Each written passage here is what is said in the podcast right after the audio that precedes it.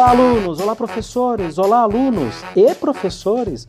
E olá para você, que não é aluno, não é professor, aos outros 99% da nossa audiência que está aqui, que curte o tema, que gosta do tema da educação e nos acompanha já há muitos e muitos meses nessa caminhada, nessa loucura, tentando entender como que funciona a educação pública por dentro, o que é que tem atrás do pano, lá no bastidor e por que é que algumas coisas tão óbvias não funcionam e deveriam funcionar. Muito obrigado, muito obrigado por estar aqui mais uma vez. Você já sabe, meu nome é Luciano e eu na sala de aula eu tinha vergonha de dizer que eu queria ser professor. Ali na década de 1990, a coisa era um pouco barra pesada. Você falar que você queria voltar para a escola, dar aula, era mal visto, né? Pegava mal, né?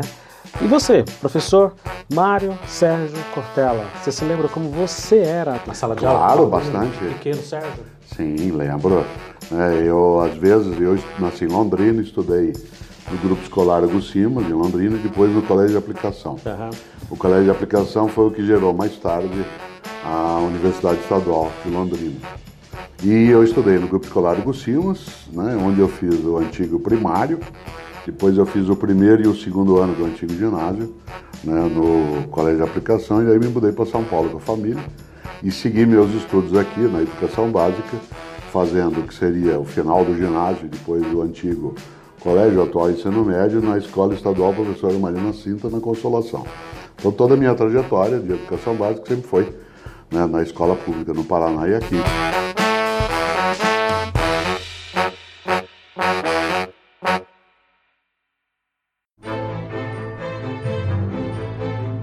Muito bem, vamos lá. Uh, antes de começar, eu queria fazer aqui uma série de agradecimentos a gente está chegando num momento muito, muito especial do Escola Pública Podcast. A minha ideia quando eu criei esse podcast foi justamente trazer uma reflexão, um olhar mais técnico, bem-humorado, por que não, criterioso, de professores de escola pública, falando justamente sobre a escola pública.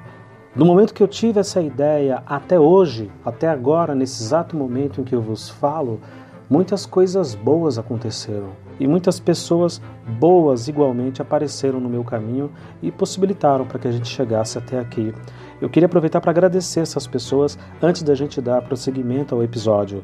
Uh, quero começar agradecendo a William Bezerra, Fernanda Lopes, Elizabeth e Luana, pessoal da equipe do professor Cortella que desde o primeiro e-mail, desde o primeiro contato, foram extremamente carinhosos, atenciosos, objetivos, me deixaram a par de tudo o que era possível fazer da agenda do professor, que vocês podem imaginar, é uma agenda muito disputada, muito concorrida, e ao longo desses meses, foram literalmente meses de negociação, de pedido, e-mail que vai, e-mail que volta, responde, escreve, o pedido de participação aqui no Escola Pública Podcast propriamente dito, até a concretização, foram essas pessoas que possibilitaram que, de alguma forma, que eu não consigo aqui explicar facilmente em palavras, entenderam que esse era um projeto bacana ou perceberam que esse era um projeto interessante e levaram até o professor Cortella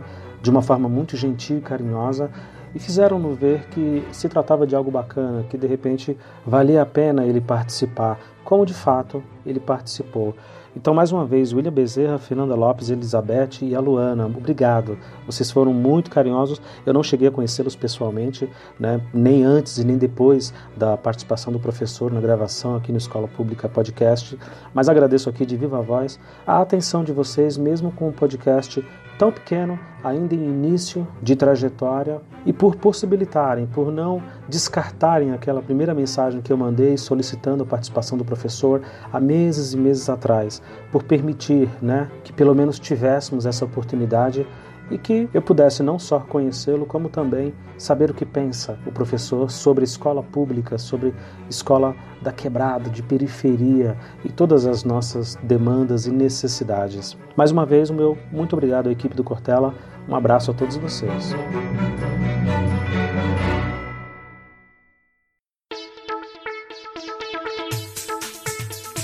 Eu não poderia deixar de agradecer também a todos os colegas professores que participaram do Escola Pública Podcast até aqui, até esse momento dessa gravação, nesse final de ano aqui, para quem nos ouve, de 2019, no qual o professor Cortella participa e traz a sua reflexão fantástica acerca da educação, dos professores que, desde sempre, desde o primeiro instante, desde o primeiro contato, abraçaram a ideia, gostaram da ideia.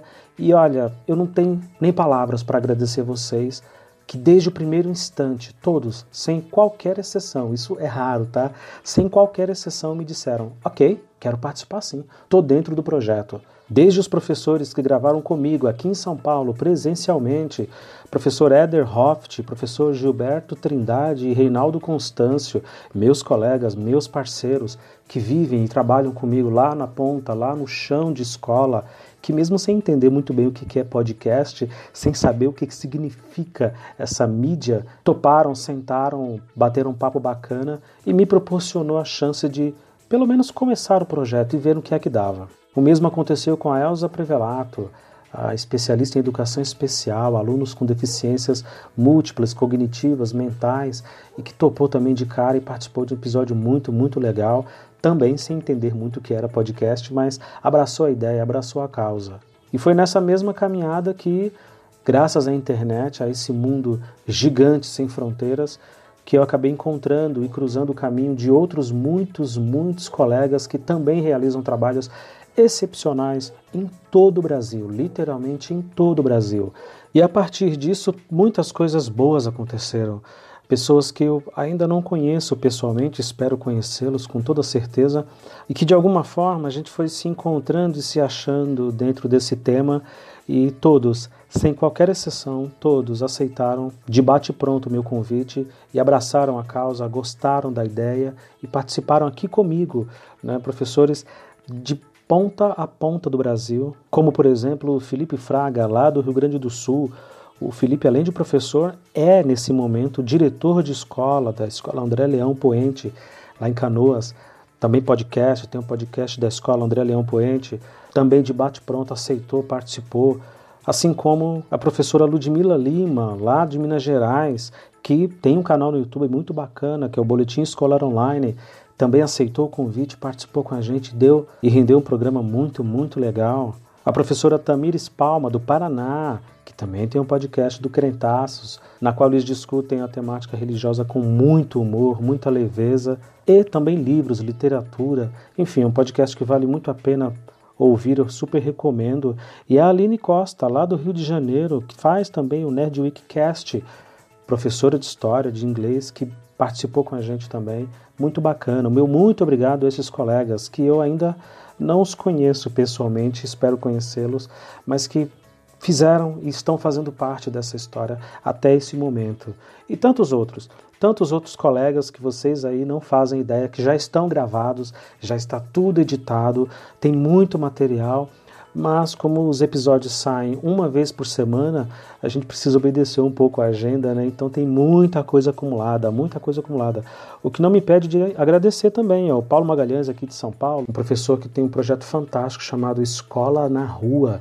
Ele que leva os alunos para dar aula na rua sobre arquitetura, sobre urbanismo, historicidade. É um trabalho fantástico, super premiado. Ele tem página no Facebook, tem lá uma série de vídeos, ele dá uma série de entrevistas, bastante requisitado também, faz um trabalho maravilhoso de levar esses meninos e meninas para conhecer a cidade de São Paulo, especialmente ali no Centro Velho, onde ele dá aula. O Felipe Bellini, lá do Rio Grande do Norte, do portal demonstre.com, um portal que reúne trabalhos, sugestões, dicas, muitas vezes projetos inteiros que dão suporte aos professores. Demonstre.com vale super a pena acessar e conhecer. Ele também tem canal no YouTube, Felipe Bellini, também tem página no Facebook, muita coisa boa, muita coisa elaborada para professores.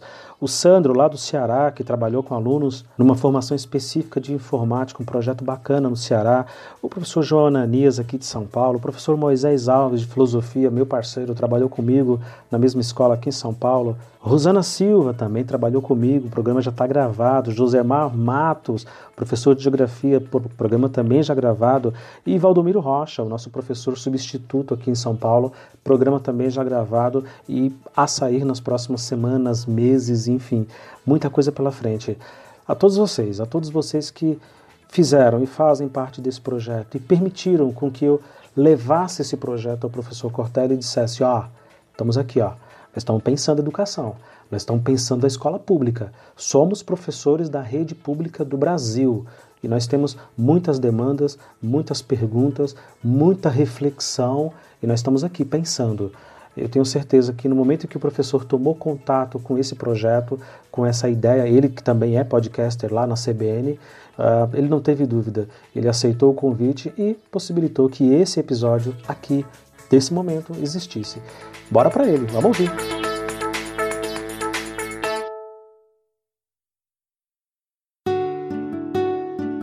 Professor, eu queria começar já de uma forma objetiva.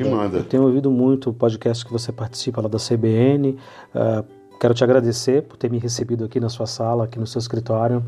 Agradecer a sua equipe que me atendeu e me recebeu imensamente, com muito carinho. Uh, justamente para falar da importância né, da educação pública, da escola pública.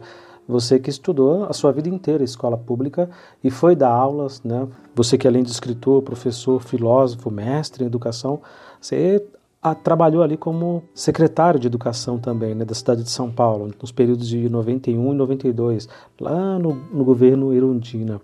O que me deixa muito feliz, por exemplo, de saber que você foi contemporâneo de Paulo Freire e Darcy Ribeiro, os grandes Paulo Freire e Darcy Ribeiro. Quer dizer, é, só isso daí já é um currículo e tanto, né?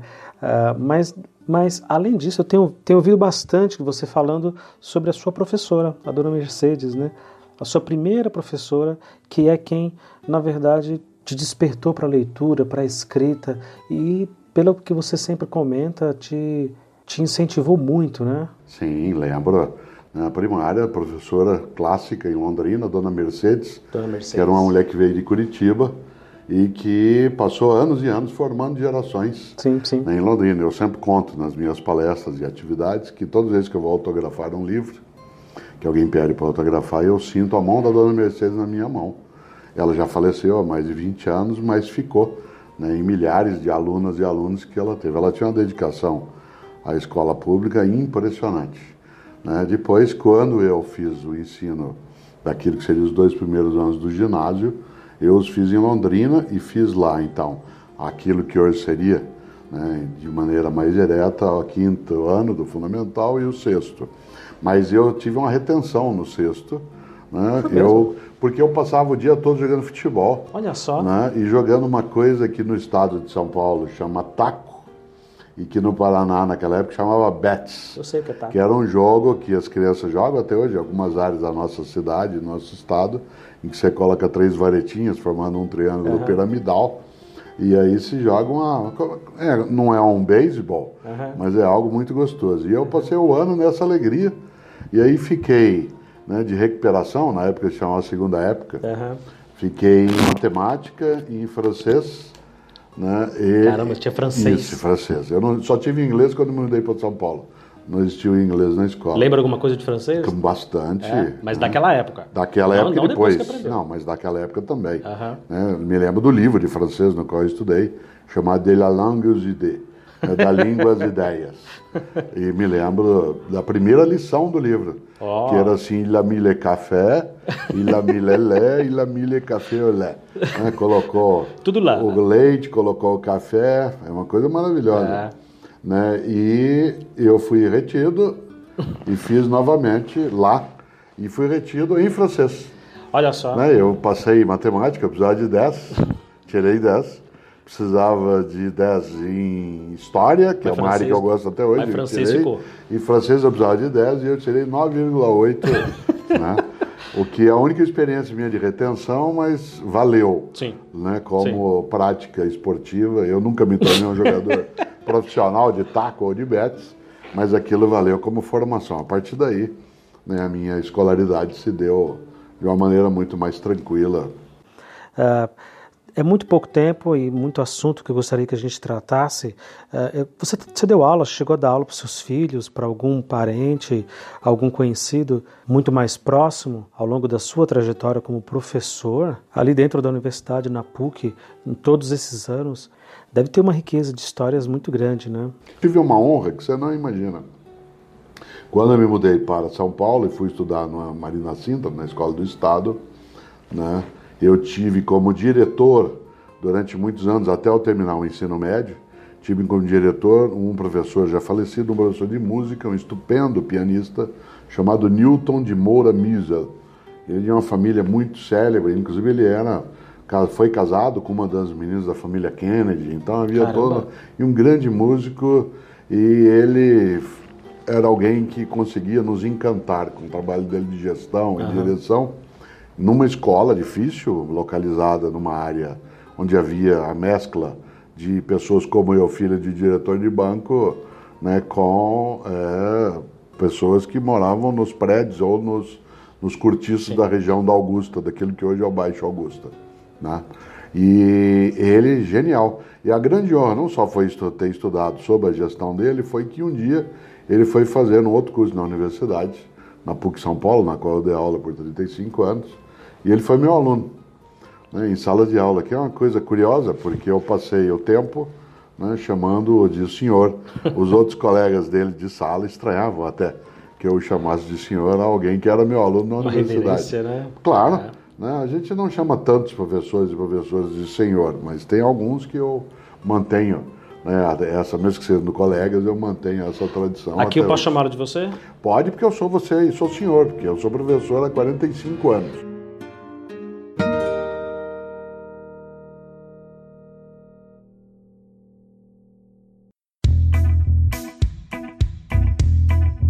Professor, como eu já disse, você foi contemporâneo né, de Paulo Freire.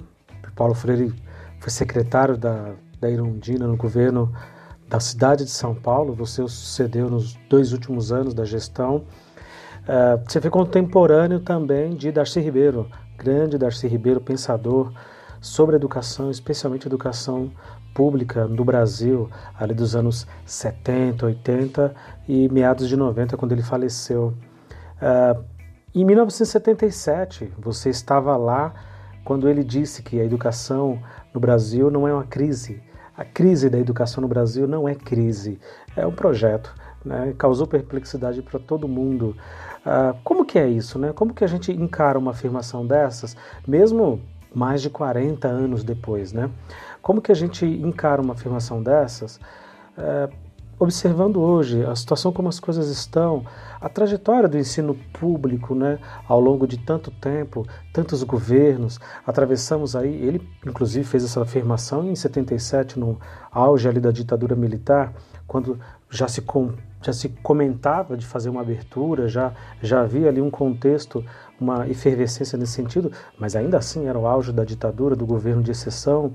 É, como que a gente reage a uma frase dessas, uh, observando de fato o caos, de fato o abandono, o descaso? A gente consegue fugir disso? É, é, é intencional? Por exemplo, o governo ele age nas sombras, né, vamos dizer assim, ele age eh, na, na surdina ali por trás do pano, no bastidor. De fato, de, na prática, para realmente manipular a sociedade de uma maneira geral, para realmente sabotar a educação dia após dia. Não vamos deixar que as pessoas estudem, não vamos deixar que, sabe, que o país cresça, né, culturalmente, educacionalmente. É, isso, isso, isso é de propósito? Há intenção? Quem é que está por trás disso? O que, que você pensa a respeito dessa afirmação que Darcy fez há tantos e tantos anos atrás? São os resultados intencionais das práticas inintencionais. Uhum. E são os resultados inintencionais das práticas intencionais. Na prática, como, como fugir disso então? Você acha que é só no campo legislativo, representativo? Não, ao contrário, já se foge isso. em alguma medida.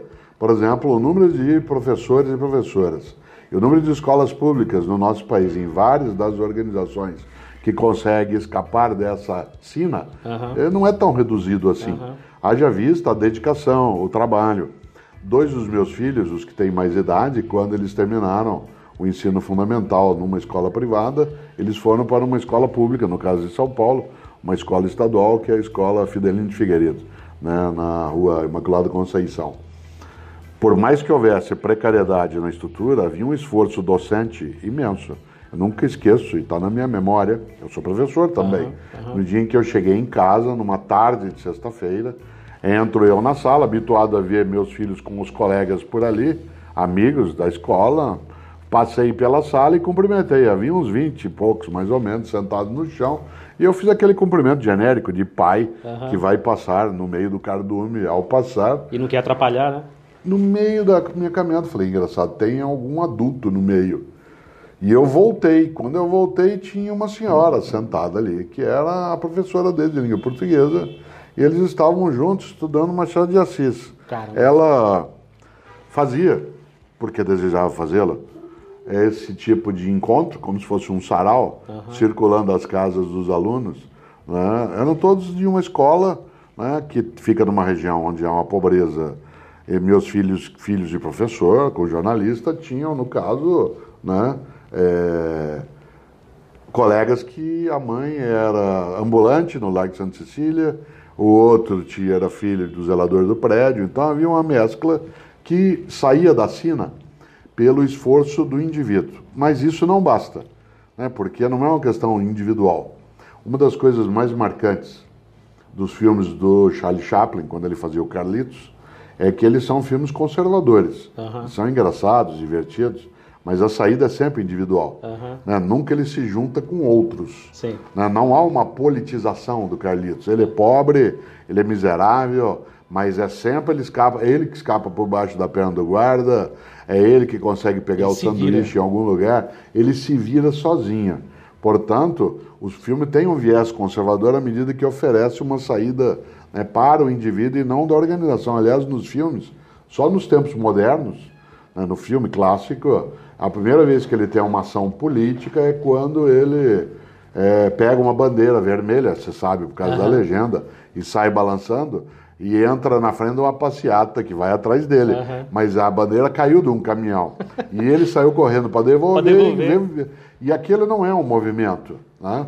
Por que, que eu estou dizendo isso? Porque a única maneira de romper isso que pareceria uma sina, que é um projeto né, de exclusão, em grande medida, além da ação política no campo da eleição, do voto concreto e correto, do debate, da reunião com a comunidade, daquilo que a organização pedagógica permite, é nós sermos capazes, primeiro, de desnudar quais são de fato as causas para os efeitos que já temos. E não imaginar que é apenas uma questão de força de vontade docente. Uhum. Né? É, os responsáveis pela má condição da escola pública, especialmente né, no nível estadual, né, várias vezes eles oscilam. Às vezes é o professor em larga escala, que não está se dedicando, uhum. que precisa ter mais consciência. Uhum. Aí passa para os alunos que não querem saber de nada, que não estão ali dedicados. Um ciclo, Aí né? vai para os pais que não estão formando do jeito que deveria. Né? E aqueles que têm, de fato, alguma responsabilidade mais decisiva, que são os gestores públicos em larga escala, ficam, né, é, de uma certa maneira, defendidos nessa condição. Como ninguém que está no legislativo e no executivo ainda, e ainda bem, né, não tomou o lugar onde está. Uhum. Né, ele não foi lá e sentou e disse aqui é o meu lugar, embora alguns tenham vontade de fazê-lo ou assim permanecer, é evidente que a responsabilidade em larga escala também é nossa. Você né? acha que tem saída para o desenvolvimento humano, social, fora da educação? É, a educação escolar, né, ela é restrita perto do conjunto da educação. Do todo, né? Você imaginar uma criança hoje ou um jovem passa um número muito maior de horas fora da estrutura escolar do que dentro dela. É. Né? Portanto, se nós olharmos a noção de educação como sendo a formação de uma pessoa num sentido mais amplo que se dá na família, na igreja, no grupo de amigos, na mídia e também na escola, uhum. sem dúvida é a única alternativa. Sim. Né? A escola em si, estruturada, tal como nós conhecemos, ela importa, mas ela não é exclusiva. A legislação, o modo de ordenamento, né, aquilo que é a escola pública na sua trajetória, ela nos leva a algumas conclusões que são armadilhas. Entre elas, algo muito perigoso, né, que é aquela nostalgia falsificada de dizer ah, a escola pública do passado que era boa.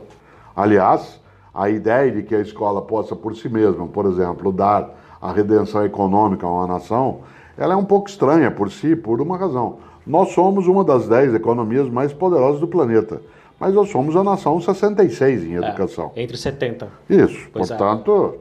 se fosse a conexão tão direta, fosse tão linear, Né? Nós não teríamos, porque o raciocínio invertido é que leva a outra questão, que é, então, se nós somos o primeiro em educação, nós vamos ser o primeiro do mundo? Não, não necessariamente. necessariamente. É. Portanto, é. não é isso. Segundo, é, a educação, em geral, não a escolar estrito senso, ela no Brasil tem um campo muito mais amplo né, do que a própria escola, ela se coloca.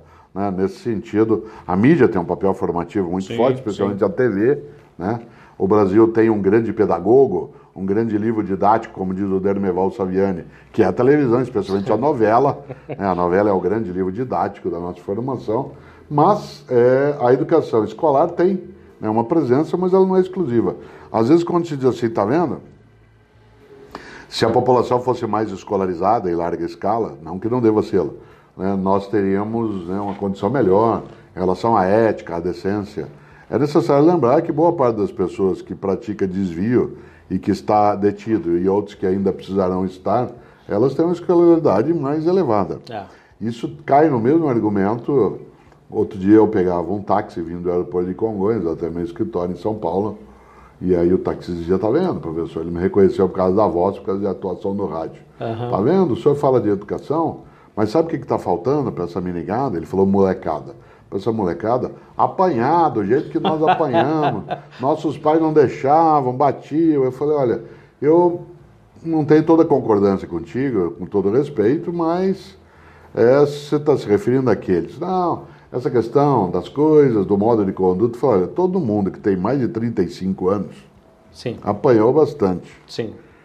E os responsáveis pelo, pelo desvio, pela corrupção, pelo apodrecimento, eles todos apanharam. E tem mais de 35 anos, Isso. seguramente. É, todos apanharam, portanto, eu não estou entendendo o seu é. argumento. E ele disse assim: Ah, e o que, que o senhor acha do Palmeiras? né? E, Essa portanto, coisa simplista fomos, de, de, de achar que tudo. falar tá sobre o Palmeiras simples, em vez né? de seguir. Muito né? mais simples, muito mais simples. Você acha que essa. Uma afirmação dessas tão grave, feita em 77 pelo Darcy, teria acontecido, por exemplo, num país já desenvolvido? Qual, qual seria o efeito, por exemplo, de um, de um nome tão representativo, tão forte como Darcy, chegar numa, numa, numa entrevista, num, num, encontro, como o senhor disse, dentro da, da, da PUC, ou né, com todo aquele contexto, isso aconteceria? Qual seria o impacto disso? Imagina dizer, olha, isso aqui não é crise, isso aqui é um projeto. É, não, é, essa fala que Darcy Ribeiro fez, ela já ecoou em outras nações. Né? A vez ou outra ela aparece né, em algumas nações feitas por alguns que alertam. Nos Estados Unidos da América do Norte é comum que Noam Chomsky faça falas nessa direção, uhum. dizendo que a educação escolar norte-americana é excludente, que ela é segregacionista. De propósito. Isso, que uhum. ela é proposital, uhum. que ela é uma organização né, que faz com que haja essa direção. Mas em 77, quando o Dante Ribeiro fala isso, né, a possibilidade dele ser ouvido fora da academia era muito restrita.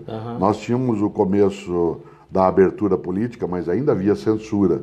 Ele fez essa fala dentro de um auditório, numa universidade, numa reunião de cientistas. Portanto, o alcance da voz dificilmente pararia, como não parou, né, nos grandes meios de comunicação. Uhum. Mais tarde, as novelas puderam trazer isso quando mostrarem algumas delas a situação de penúria. Por exemplo, nesse momento, tem uma minissérie sobre educação de jovens e adultos. Isso, né? Globo. Uhum. Isso, que é muito pouco é, fantasiosa. Ela tem muito ali de coisas. Mas Darcy Ribeiro, 77, além dele ter ser alguém que tinha voltado, tinha voltado do exílio, porque ele teve câncer um dos pulmões. Uhum. E deixaram que ele viesse antes da anistia para morrer aqui. E ele não morreu em 77, ele morreu 20 anos depois. Pois é. Em 97, no começo, em fevereiro, acho que de 1997 é, ele não teve tanta, tanto público. Se fosse hoje no mundo digital, se fosse hoje em que há outras formas de difusão das ideias, é, ele poderia ter a fala dele reproduzida num blog né, sobre escola pública, uhum. num podcast sobre escola pública. Exato, exato. Naquele momento não haveria nem como fazê-lo. Uhum. É. Civilizações educadas, elas morrem? É possível a gente dizer, olha, tem uma ligação direta. De determinadas civilizações que tiveram muito apego à educação, ao conhecimento, seja filosófico, técnico, mecanicista, não importa. Elas também morrem ou, ou, ou não? A gente está falando bobagem. Elas podem morrer sim, haja vista que a sociedade japonesa, que já foi dedicada Boa. intensamente à Boa. educação, ela foi imperialista ela buscou dominar a China, buscou dominar a Coreia, uhum. ela praticou parte daquilo que seria mais tarde né, o fascismo ao modo japonês. Né? Claro. Essa sociedade inverteu um pouco a sua pregação, uma sociedade que tinha imperador no comando até 1945 é e tinha uma atenção forte também à educação escolar. Evidentemente, sem imaginar a Alemanha, um lugar em que nasce Johann Sebastian Bach, Ludwig van Beethoven, é. Martinho Lutero, é. Immanuel Kant, Poxa. Friedrich Hegel, né? e que fez da educação escolar a base né, do nazismo, porque se você olha, não havia uma disciplina, né, nem havia meio de comunicação. O nazismo, massa, né? num primeiro momento, a partir da dominação política do Hitler, a partir do começo dos anos 1930 e depois na sequência, especialmente em 1937, ele se difundirá pela escola. Né, em larga escala, a juventude nazista, Sim. porque não necessariamente os mais idosos o eram. Os ideais nazistas, eles vão especialmente a partir da escolarização. Portanto, é, não que uma nação né, que tem escolarização que ela pereça obrigatoriamente, mas não é tão automático. Dependerá de qual educação. Eu sou da área de filosofia. Muita gente diz, bom, a filosofia ajuda a pensar criticamente. Eu digo, nem sempre. o nazismo tinha os seus filósofos, o autoritarismo os tem, o fascismo também é. os tem. Portanto, se você olhar a antiga União Soviética, que era ditatorial, havia ali né, os seus filósofos, assim como no sim, Brasil, sim. tinha e ainda tem os seus defensores sim, das ditaduras. Portanto, quem dera. Uhum. O que explica em larga escala a capacidade, por exemplo, de nações como a Alemanha, né, como é, o Japão, é o fato de que eles, a partir de 1945 e pelos próximos 40 anos depois disso, não puderam ter exércitos e, portanto, não podiam investir recurso em defesa uhum. e tiveram o recurso sobrante para a área de educação escolar. Isso explica muita coisa. Isso, muita coisa. a mesma coisa na Coreia do Sul né, que por conta da guerra que não terminou, dado que o armistício existe, mas não houve o término da guerra formalmente, o mesmo aconteceu na Coreia do Sul, Singapura, né, para se contrapor à China continental e uhum. assim por diante. Dentro disso, vale algo especial. Os países que têm uma democracia mais sólida e que têm a educação escolar como sendo uma parte dessa sustentação, nunca tiveram ditaduras.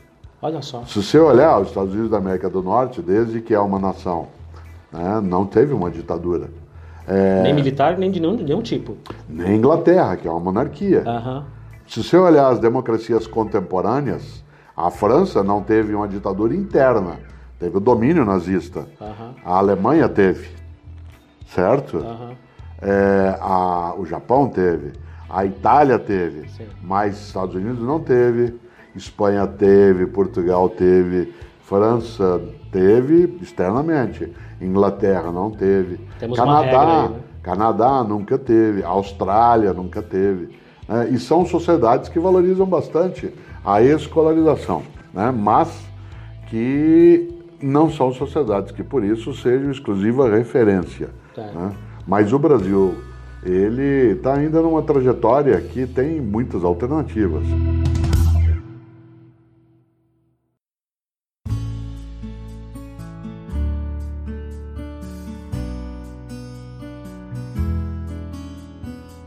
Com 45 anos, com tudo que você já viu, que você já observou, que escreveu, com as pessoas que você já conversou, desde presidente até o cidadão simples, como um taxista, você acabou de comentar, como que você vê a escola hoje? Qual, qual é a visão que você, Mário Sérgio Cortella, daqui, sabe, de, com, com, toda essa bagagem que você tem, como que você vê a escola hoje? Que há uma resistência fortíssima dentro da escola pública para que ela não pereça na sua qualidade social.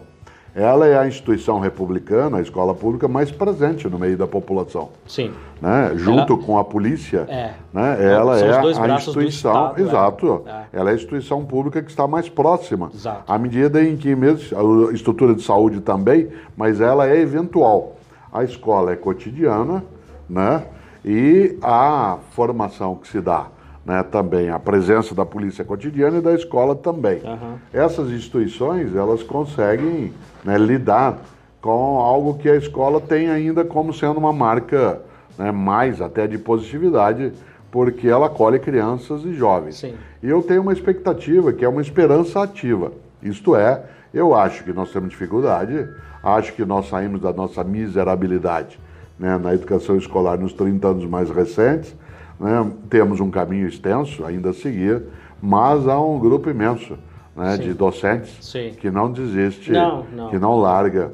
Não. E aí, Darcy Você acha que Darcy Ribeiro, Ribeiro ficaria, ficaria contente em olhar hoje? Ele ficaria muito animado, ele era um homem animado. Sim. Aliás, quando, né? quando perguntaram a ele assim que voltou do exílio para, entre aspas, morrer do câncer do pulmão, ele teve câncer no pulmão e teve que tirar um deles.